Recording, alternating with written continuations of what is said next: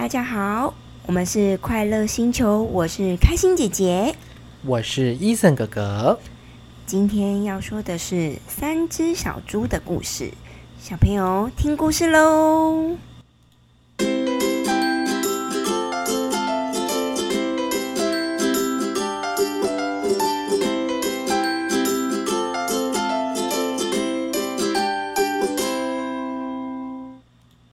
从前，从前有一个猪妈妈，她有三个儿子，三个儿子都长大了，于是猪妈妈要他们自己搬出去盖自己的房子。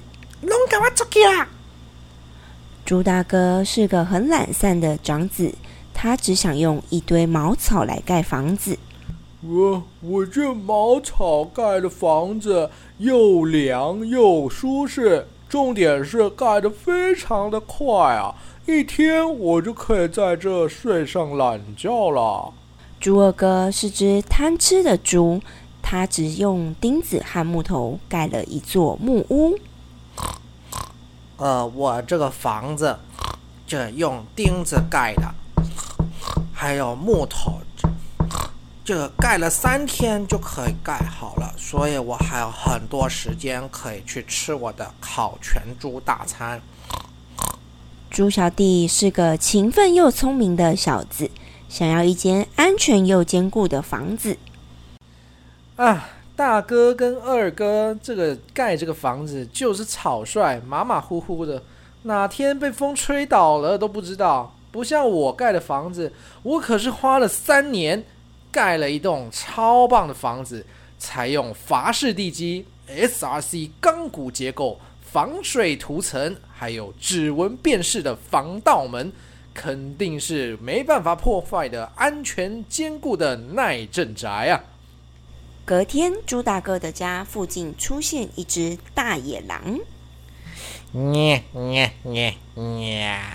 我这个从苗栗来的。啊，到这个台北市附近，好像闻到了猪的味道。他从外面闻到猪大哥的味道，向前敲门要猪大哥开门，让他进去把他们吃掉。呀呀呀！给我开门！你这只懒猪，我要把你给吃了！猪大哥不答应，于是大野狼用力吸一大口气，把猪大哥的房子整个吹走。嗯，我才不要呢！你是谁啊？莫名其妙！我要继续睡觉了。好，你不听是吧？你你你，看我的！呜。怎么样？你这茅草屋都被我给吹掉了，拿命来！猪大哥被这一幕吓傻了，跑到猪二哥的家。哦，太可怕了！救命啊！哦，二弟，开门啊！二弟，快啊！外面有只大野狼要把我给吃了！猪二哥的木屋比茅屋坚固了点，无法用吹的。大野狼于是就把房子撞倒。你你你，你以为躲到这个木头屋我就没辙了吗？看我的铁山靠！啊啊啊！撞倒了吧！你们两个都给我拿命来！于是，两只小猪赶紧逃到猪小弟的 SRC 钢骨制震宅。啊！什么？连这个木头被撞倒了！我们快跑啊，二弟！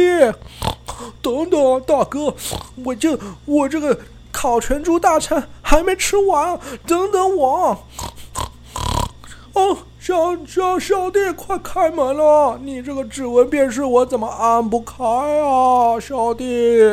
哎呀，这不就来了吗？怎么了？怎么了？来来来，进来坐，进来坐。